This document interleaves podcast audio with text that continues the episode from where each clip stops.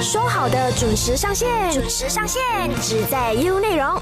早安，你好，我是 Cherry 中美。早安，你好，我是建伟。这个小时的单元叫说好的。在开始今天的主题内容之前，来，建伟，你跟大家简单介绍一下说好的这个单元。嗯，毕竟是第一集，然后又是第一次的说好的嘛。那到底说好的是一个怎么样的节目内容呢？OK，说好的其实是我们想要跟你去分享国内一些被大家可能遗忘的课题，比如像是一些社会课题啊、政治课题啊，甚至是一些已经呈上去国会，但是呃一直没有。定案的一些法案呢，都会在我们这个说好的这个单元来跟大家聊聊的。不过呢，必须要强调的是，说好的这个节目呢，并不是我们在好像刻意去挑起什么课题来聊了哈。主要主要就是只是要让大家去不要因为随着时间的流失就把某些课题呢给遗忘掉而已啦。那我想建伟他们肯定会好奇，为什么叫说好的？顾名思义就是已经说好了，但是我们还没去完成，还没有去解决，或者已经渐渐被我们遗忘的一些问题。没错。没错，好了，那今天这一期我们就先来聊聊说好的废除死刑呢。那我们知道说呢，死刑在我国一直以来都是一个备受争议的课题啦。那我就来跟大家科普一下什么是死刑。死刑英文名叫 death penalty，或者是 capital punishment，还有其他的名字就是叫极刑、处决或者是生命刑，算是世界上其中一个最古老的刑罚。嗯，简单来说就是犯罪者以死来对自己犯的错负责，然后法律就会给这个执行者一个权利去结束一个犯人的生命。那目前呢，在我国是有三十三项罪名是给被判处死刑的，其中有十二项是强。制性的刑罚，呃，比如像是如果犯了叛国啊、呃恐怖主义啊、持有枪支啊、以谋杀为目的进行诱拐或者是绑架、煽动叛乱、挟持人质、谋杀、贩毒，又或者是呢，像我国最高元首宣战，这些呢都是必须要被强制性死刑的。那也就是说呢，这些罪行呢，如果定罪的话。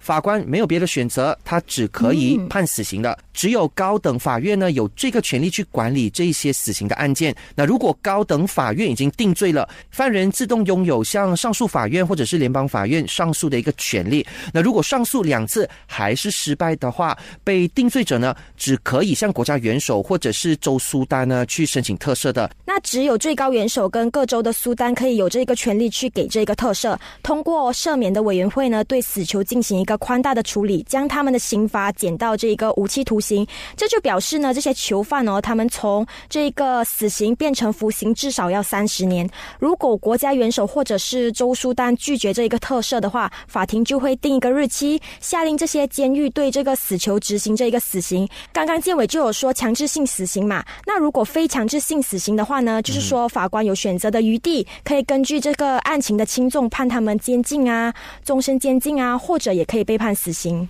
那么，截至二零一九年的二月呢，我国是大概有一千两百多名的死囚，将近一半呢是外国公民。那在所有的死刑犯当中呢，有大概百分之七十三都是因为贩毒而被定罪的。呃，当中呢，女性的死囚是比较多的啦，哦，大概有百分之九十五呢都是因为贩毒的。那在这些死囚当中哦，呃，特定的族群又或者是经济。不好的人呢，是占了大概比较大的比例的。那我国通常是秘密执行死刑的，不管是呃死囚还是他们的家人啊，或者是律师啊，在囚犯即将要被处决之前呢，都是不会收到通知的。然后我相信很多人可能对于这个死刑的整个的过程都没有什么概念哦。我们就邀请到了马来西亚。监狱红法会主席李元和居士呢，来到我们现场和我们聊聊死囚在监狱中的一个情况。大家好，我是马来西亚监狱红法会的主席，我叫李元和，很高兴在这里和大家见面。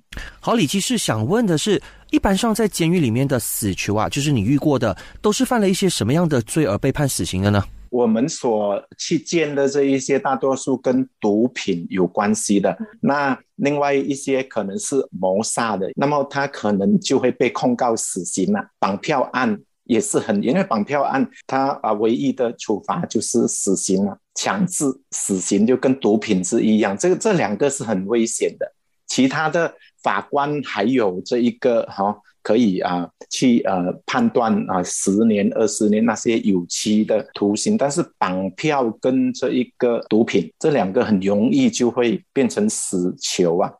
那我听说死囚在被判死刑了之后呢，他们不是马上就进行这一个刑罚的，他需要在监狱里面等十年，甚至是二十年，或者是更久，他们才会进行这一个绞刑。这些死囚在监狱里面的时候，会知道自己什么时候会面对绞刑吗？很多已经十多年了，七八年的都很多。最麻烦的就是随时就会接到这个布吉阿曼的信，他们有可能就会那一个礼拜被执行问掉，他被换了房间。他才知道哦，啊，星期五就是星期三被换了房间，靠近啊问调的那一个房的隔壁，他好像有三间 VIP 房间的，那换了去 VIP 房间啊，那他才知道哦，原来啊我的死期已经到了。那么星期四他可以见我们这一些啊职工。还有他们的家人可以比较长的时间呢。平常我们见他们可能只有一个半小时这样子，他们可以见十点啊到下午三四点比较长的时间。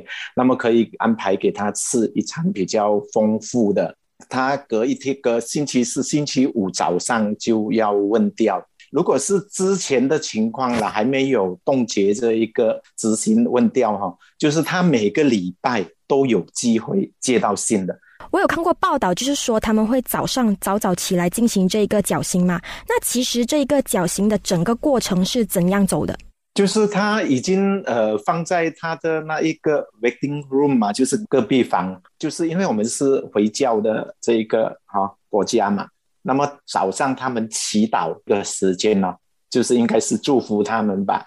那么他就会带他呃进入这一个啊执行问调的房间，那么就会盖上这一个哈蒙脸的布啊，蒙脸的布。那那个房间呢，就是呃地上它是有两块好像门这样的板，那么脚呢就会啊扣上啊有重量的这一个啊球啊，就是要有那一个重量，那么套上绳子。那时间一到，他们就按那一个执行死刑的这一个狱卒，就会按那一个电字，那一个电字，那下面的板就打开，打开了，它就跌跌了下去，那两个球啊，那个球就会啊拉着他身体往下冲。那么他的绳子，那个绳子是很特别啊，那个绳子是从外国进口的，那大概一条绳子是听说是要四五千块的。四五千块啊！那个绳子旁边它有一粒球，有一小小的球。那它一拉的时候，它就会往向推我们的这一个头啊，往旁边这样推，它的颈部就会断掉了。啊，断掉那些狱卒啊，他执行这一个死刑的狱卒，没有当下去拆掉他们啊，他们可能就去喝茶。那过了啊，可能一两个小时啊，一段时间呐，他们才会回来啊。将它拆下来，应该是怕它没有断气吧？那如果没有断气，那怎么办？所以是要让它完完全全的死掉啊，才可以将它拆下来。那就如果有家属的，那就可以领回这一个尸体了。如果没有的，那政府就会安排处理。那死囚的牢房哦，嗯，跟普通的囚犯他们的牢房是是有不一样的吗？啊，是不一样的。你你如果有机会进去哦，其实是相当恐怖一下的，对我们来讲是相当恐怖。我们去普通的牢房哦，就是大多数的监狱，你可能经过两个铁门呐，他就到了的。那你要进去死囚室哦，就是那个狱卒带着你啊。有一次我们刚好去的时候，他说啊，昨天刚好有两两位啊死囚被问掉了，那你今天进去看安慰一下那些死囚啊。哦，OK，那他们就是。一人一间牢房的意思，他们是一人一间的。那大概他的房间是大概两个单人床这么大，他二十四小时就在里面，只有两一天可能有一次或者两次给他出来，就是啊一次可能是四十五分钟这样子，有一些是一个小时，一天可以离开他的那个小房间。只有一次或者两次啊，四十五分钟或者一个小时这样子。你刚刚提到，就是有些死囚看到其他死囚昨天面对刑罚的时候，那他们会不会忽然间就是情绪失控啊，或者是不知所措的这一个情况，不知道自己什么时候会面对这个绞刑？这个是我有一个死囚，他被转了刑了，转了啊终身监禁，他就呃被放了出来。那出来的时候，我有去见他，我就找他，我就跟他谈讲，你告诉我，那整个过程是怎样？他说，当我们被换了房间了，换了那个 VIP 房间，就知道死期到了，死期到了。那么当这个人要被换房间的时候，他会向他其他的这些死囚告别的，他就会一个一个死囚啊这样去 shake hand 跟他们说，好。啊！我要走。当他们说他们握到这一个呃死棋道的这一个死囚的手，他说他的手啊是冰这么冷的，他形容是冰这么冷的，他走路都没有力量的。当他们做这个告别仪式哦，他们是有一个方式的。有一个仪式，什么仪式呢？他说：“你知道吗？我会跟这一个明天、后天要上吊的这一个死囚讲什么吗？我们都是会跟他说：‘你放心的去吧，我跟着就来陪你的了。’就是用这样的话来安慰他们。我说：‘你真的愿意就去陪他们？’他说：‘不是，但是是要安慰这一个哈啊，他的呃呃呃期限已经到了的这一位朋友。’那么他们就会离开这一个啊普通的死囚室，就会转到那一个 VIP 啊那一个 waiting room 啊。那最后李居士有什么要跟我们在听着这个节目的听众分享的吗？所以我们希望能够透过一些节目啊。就是有多一些听众可以看到，让更加多的家长、父母留意到，当他的孩子改变的时候，其实当一个孩子他开始接触到毒品或者开始改变的时候，是有一些征征兆的。比如讲，看到他突然很有钱，他很有钱，他爸爸妈妈可能就没有去留意了。他突然不喜欢跟家里的人一起看电视。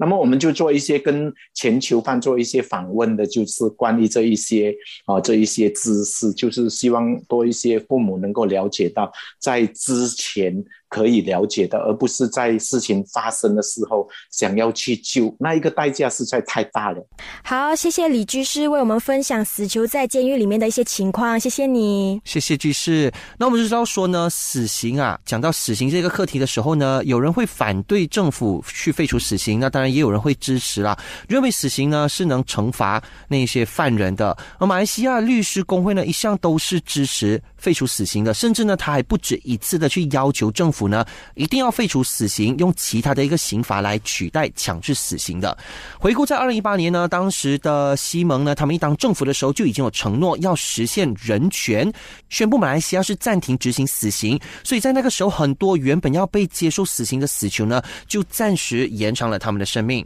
当时掌管法律事务部的已故首相署部长拿督刘伟强就宣布，内阁决定废除所有罪行的死刑哦，并以三十年终身监禁来取代这个死刑，准备。要把这个提案提交到国会。那尽管当时就出现很多人就反对政府废除这一个死刑的这个声浪，但是刘伟强就很恐慌的讲：“哦，政府是绝对不会有吞的，一定要废除这一个死刑。”那政府执意要这么做呢，肯定就引起了反对废除死刑的人呢，就出来抗议了。那我们线上就有请马清丹荣比爱区团团长和反废死联盟负责人邢志力跟我们聊一聊反废死联盟的立场。志力你好，你好。Hello，大家好，建伟你好，曲丽你好，我是智利。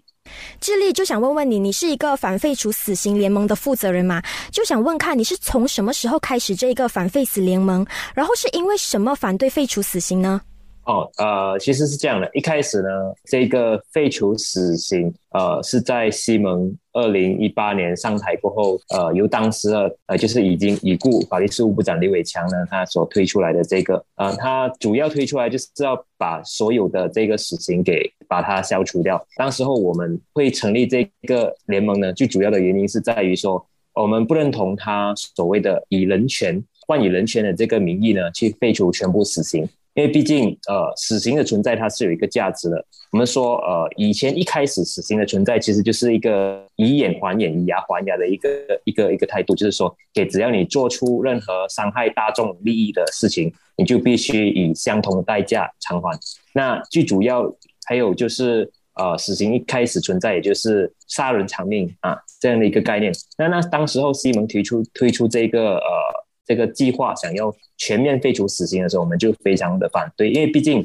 呃，你说人权，那我们看到说有马来西亚有很多的这个奸杀案哦，还有一些谋杀案的这个出现，还有就是在过去沙巴的这个拉哈达杜的这个所谓我们边界的这个军警人员被这些恐怖分子枪杀杀害过后，他们受到的刑罚其实就是死刑。那如果说你废除死刑，是不是说等于这一些之前干案的这些罪犯呢，是不是就就能够逃过一劫？所以当时候我们是基于这样的一个概念。啊，去跟这一个呃受害者的家属接洽，这一个联系，然后我们也跟一些呃支持死刑的这些律师，包括我本身是一名律师，那我们聊了过后，我们决定成立一个呃这个反对废除死刑联盟。那当初最主要是反对政府全面废除，我们必须强调反对政府全面废除啊，我们支持政府关注人权，但是死刑它主要存在的这个因素哦，就是。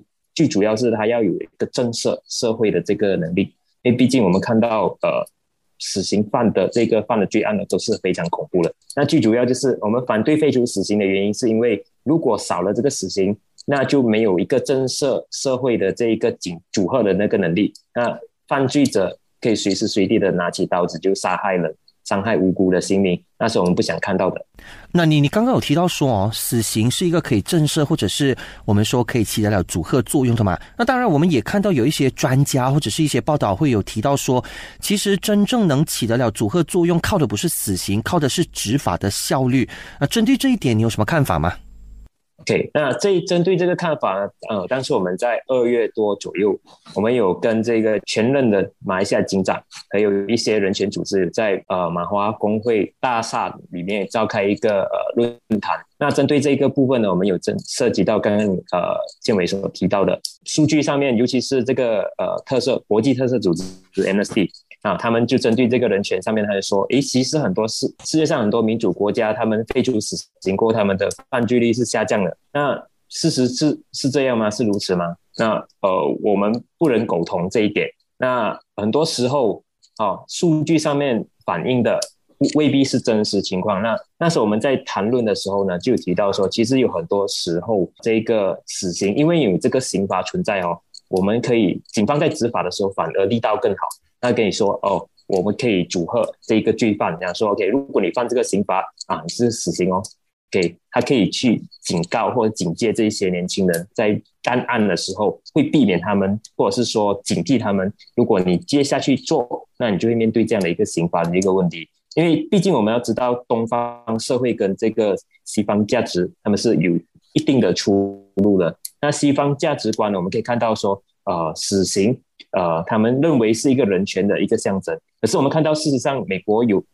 有没有因为废除死刑过后，他的那个犯罪率下降了？啊，没有，其实是没有的。你可以看到墨西哥也是废除死刑，那后来就在二零一呃一六一七年左右过后，他们又再恢复局部恢复部分的死刑。而美国作为一个民主国家，它也没有全面的废除死刑，那就证明了其实死刑某个程度上来说是。还是有这个起到这个阻吓啊，或者是震慑这个呃极呃极恶的这个罪行的一个能力。哎，你刚刚提到说你们是反对完全废除死刑嘛？也就是说，其实你们支持的只是部分废除死刑，是是这样的意思吗？那我们其实要保留的是呃这个极刑，就是针对这个伤害他人性命的这个刑刑罚罪行啊，就要保留死刑。那剩下的其他呃，像可能说贩毒是呃稍微情况比较轻微的情况，我们就酌情处理。那我希望说死刑保留给呃危害他人性命跟呃权利的那个呃刑罚，杀人啊、强奸、奸杀，然后呃绑架、对最高元首施行呃这个宣战等等这些挑战国家主权的。或或者是恐怖袭击等等啊，这些的死刑就必须保留。毕竟很多时候我们可以看到，如果我们对这些呃恐怖分子仁慈，那恐怖分子可能因为被释放过后呢，释放过后呢，他们可能就在呃回到他们的大本营，在计划另一起啊这个大型的恐怖袭击，对我们的国家，对我们的人民是没有安全保障的。所以我觉得这一方面的这个死刑必须要保留，而不是废除。而至于剩下好像贩毒这些，呃，行可能说这个伤害比较轻微的，就放宽一点，就让他政府有一个酌情权，或者是说法官有一个酌情权可以处理。是不是应该判处死刑？那如果我们国家全面废除死刑的话啦，会对我们国家社会呀造成一个什么样的后果吗？哦，我们当初设想了三个情况，第一个是全面废除死刑。那全面废除死刑的话，第一就是所有杀人犯就因为废除了死刑就会被赦免嘛。那呃，最新的数据呢，我们暂时没有办法拿到，但是根据二零一九年的数据呢，大概有一千两百多位的这个死囚是暂时因为呃没有执行死刑而关在这个囚房里面。那他们在这个情况，如果全面废除死刑的话，第一，这一千两百多位他们就会被无罪释放出来。暂时我们还不知道说执行死刑后面的情况。那如果是说没有，如果是完全废除的话，那他们肯定是无罪释，肯定是因为没有执行死刑而被释放出来的。那呃，第二个我们想到的是，呃，在没在没有死刑的情况下，就是说，诶，如果今天我打抢，我举一个例子好了，今天我是一个劫匪，那我打抢。那我平时如果是说我拿刀去抢一个人，我伤伤害到他，那我也是坐牢，呃，蓄意伤人。我如果是抢他，那我把他杀害，啊，我最多也只是坐牢，而且我不需要担心，呃，我坐牢过后我会面对衣食住行的这个问题。那去杀了他，然后我不需要面对法律上面，呃，以一命还一命的那个方式去，呃，为我的罪行付出这个代价的话，那我会觉得，诶，会不会我杀了人？我就更好的去可以干，我也不怕他到头来把枪头或者是说把矛头指向回我，指证我说我犯罪。我觉得如果废除了死刑过后，罪案就会越来越严重。明白明白。如果我们国家不执行这一个全面废除死刑的话，只废除强制性死刑的话呢？哦，那如果说废除强制死刑的话，那个我们我们算是赞同的。那毕竟法官。很多时候必须我们说法理也不外乎人情嘛，就必须要看到说当时的这个呃罪犯干案的时候的动机是什么，当时候的情况是什么。像呃有一些例子是呃可能呃受害者是呃男生那被被他的太太谋杀，那其实案中案你就发现到其实他太太饱受她丈夫的长期的这个精神虐待或者是家庭暴力等等，所以导致了她杀害了丈夫这样的一个情况。是不是法官可以酌情处理啊？就判判予呃这个终身监禁，或者是有期徒刑来代替死刑？那我觉得是合理的。只要保留死刑，呃，在于一些呃暴力的犯罪，那我相信，嗯，这个是足够让这个法律存在，然后震慑这个罪犯。嗯，最后你有什么要补充的吗？嗯，我我是想说，如果说呃人权组织有如果有还有关注这个课题的话。我们可以进一步针对这一个这一个废除死刑啊，我们一起讨讨论，一起针对这个课题呃完善化。那在至少在某个点上面，我们达成一个共识。那他要他要全面废除死刑了，那我们也不是全，我们也不是说要保留全部的死刑啊。针对部分的这一个人权呢，我们还是可以呃商量。那最终就是我们想达到的是呃暴力刑罚一。针对暴力的这一个呃犯罪呢，好像谋杀、奸杀等等，我们就必须要保留死刑。呃针对这些比较伤害力比较低的，那可能可以呃呃废除死刑。那是我们想要看到的。嗯。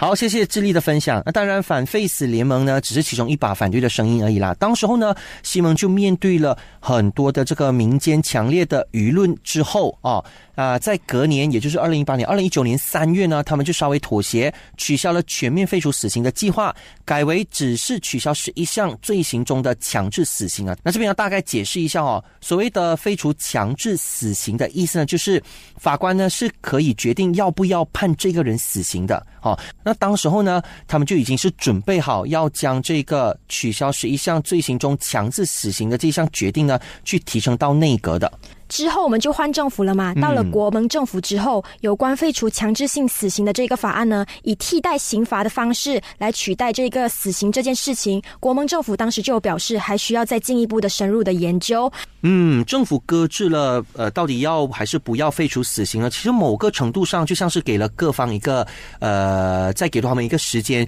去提出要求的。那其中呢，国际特赦组织马来西亚分会啊，他们就站出来说，他们是无条件的反对死刑的。那到底在他们的立场又是以什么样的角度去无条件的反对死刑呢？那我们线上有国际特赦组织马来西亚分会协调员刘立阳，刘立阳你好，立阳你好，Hello，你们好啊，我是立阳，我是来自国际特赦组织马来西亚分会的协调员。那立阳，为什么国际特赦组织会支持废除死刑呢？好啊，那我想其实想再更进一强调的是。我们国际特色组织不只是废除死刑，我们是无条件的反对死刑，也就是全面废除死刑。那也就是说，在任何情况下反对死刑，不论任何犯罪的这个性质，可以是贩毒、谋杀，还是恐怖袭击，大家比较熟悉的，或者是犯罪的这个特质，呃，他是谁，还有个人是否有罪清白，而且还包括反对任何国家处决的方式。包括斩首啊、电刑，在马来西亚是呃绞刑，还有其他国家是呃枪决，还有呃注射。所以我们觉得这任何一个呃方式都不是人道的，所以全部都呃没有例外。我想强调的是，死刑呢是对人权和生命的终极的剥夺。那在联邦宪法第五条，还有这个呃世界人权宣言的第三条，都是有阐明。每个人都是有生命的权利啊，所以国家必须要尊敬人权，防止呃生命被剥夺啊。那国家是利用这个正义的名义啊，使用国家机器这个司法制度去杀人啊。那死刑最根本的就是它是极端的，它是非常残忍的、不人道和有辱人格的。呃，那在马来西亚是是绞刑，绞刑也是每一种刑罚都是一种呃凌虐，呃，它能造成囚犯肉体及精神上严重的这个伤害。那在马来西亚也是，你一被判死刑，你就是呃 death row MS，然后你就会被关进一个呃 solitary confinement，就是只有你自己的一个呃呃空间。那种也是呃一种呃精神折磨呃，然后马来西亚也是之前，现在我们都有这个暂缓令，对吗？可是你不知道几时这个在囚犯的这个思维当中，可能他不知道自几自己几时会发生什么事情，不懂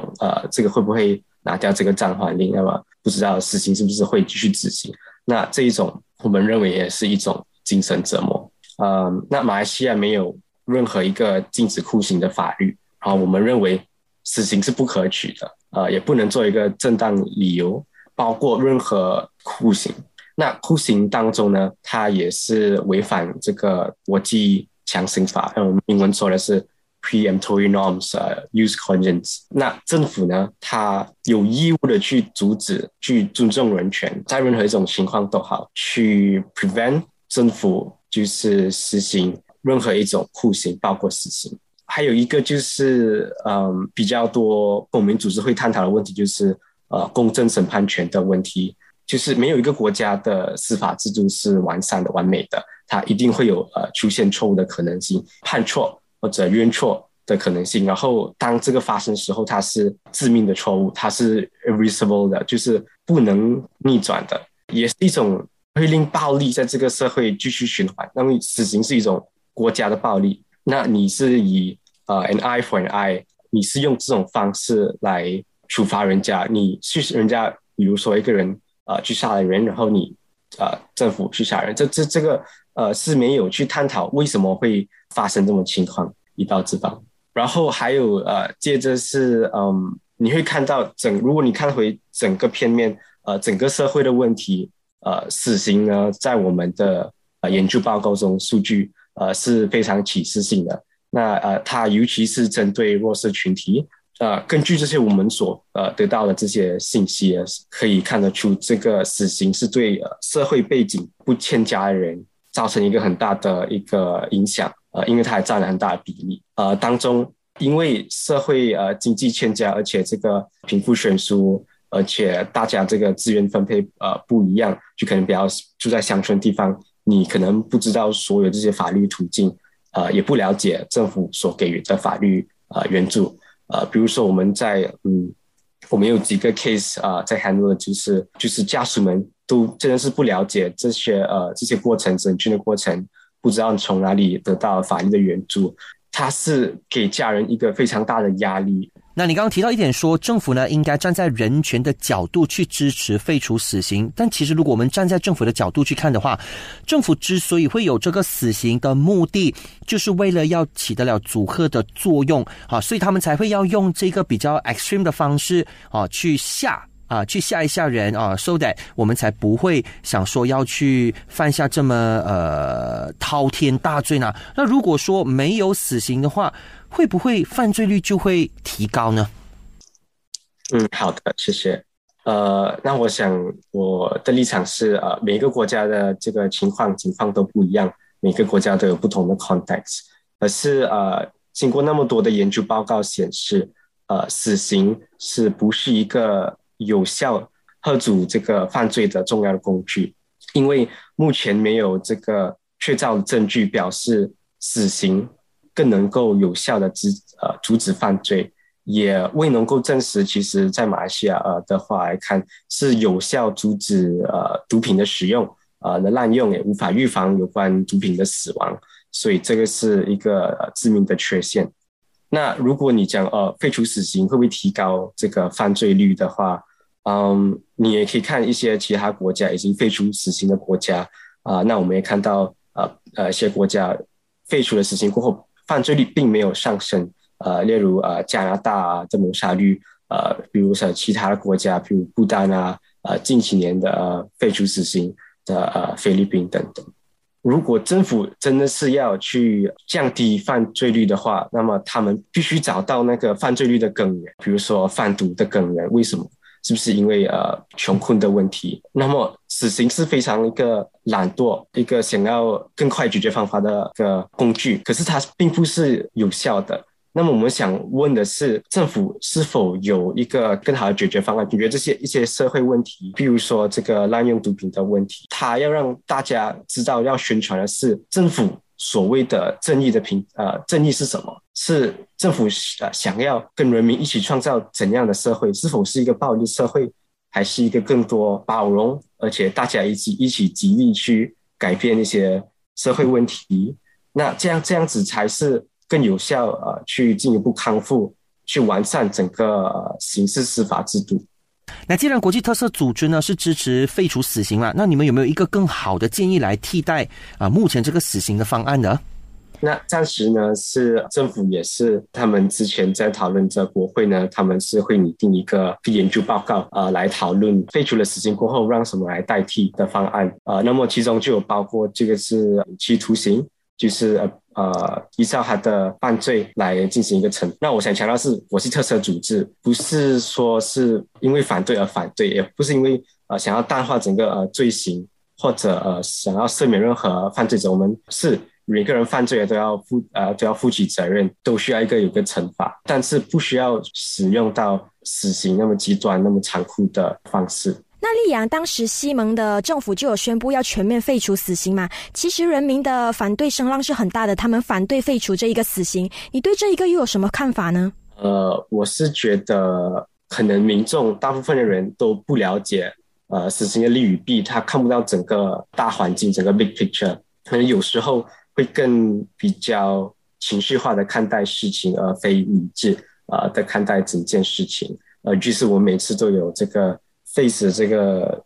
啊机会的时候，触及的时候，他就会，然后我们就看到一些新闻去报道一些特定的案子啊啊，就可能是引发这个呃民众的愤怒，觉得哦我们不应该废除死刑。但我希望大家可以更理性的去呃做出分析。那当然还有一点是，这个民众通常会缺乏有关死刑可靠的信息或者有呃关系的这些呃案件。那我们都。在国际特色组织，我们对呃有之前就有一个啊 education program 是一个 project 这样子啊，就是更多的这些呃推广人权教育的活动，呃推广人民醒觉的这个意思，就是可以让他们帮助他们，就用个 case studies 来说啊，这个友华的这个个案来去看整个呃死刑的呃弊端，呃让我我们觉得这是一个很有效的方式。呃，来去改变这个人民的方法，啊，然后当中当然很多呃假消息啊，在这个社交媒体群组传的消息，啊，那不只是非国民组织，我觉得呃人民和政府都有这个职责去推广更多正面的消息，让人民自去期望他们想要的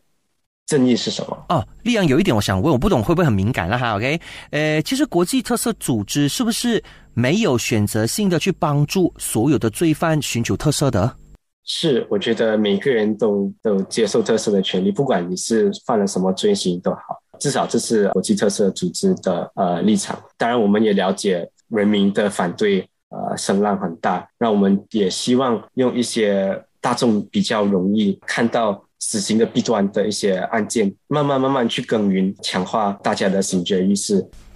好，谢谢利阳的分享。那刚刚利阳有提到说啊，在截至二零一七年尾的时候，已经是有一百零六个国家在法律上是全面废除死刑的。那加上实际上有这个法律，但是没有在或者是不再执行死刑的国家呢，全球是已经大概是有三分之二的国家是没有死刑了的。嗯，那在二零一七年的时候呢，全球有记录的死刑实际上是只有四个国家在执行而已，就是伊朗、沙特阿拉伯、伊拉克跟巴基斯坦。然后还有没有记录的死刑呢？执行最多的啊，估计是中国，因为他们的数字是他们的官方机密嘛，所以实际有多少，我们外界是不知道的。那除了保障人权这一点之外呢，我国也经常出现一些所谓的司法程序的错误，导致误判的情况出现。这也就是为什么呢？很多人以这个原因去支持废除死刑的。嗯，也就是刚刚丽阳有提到的这个对，没有司法错误是。好，那我在这呢就做一个简单的总结好了。我们看到支持废除死刑的这一方，也就是溧阳呢，他们会觉得说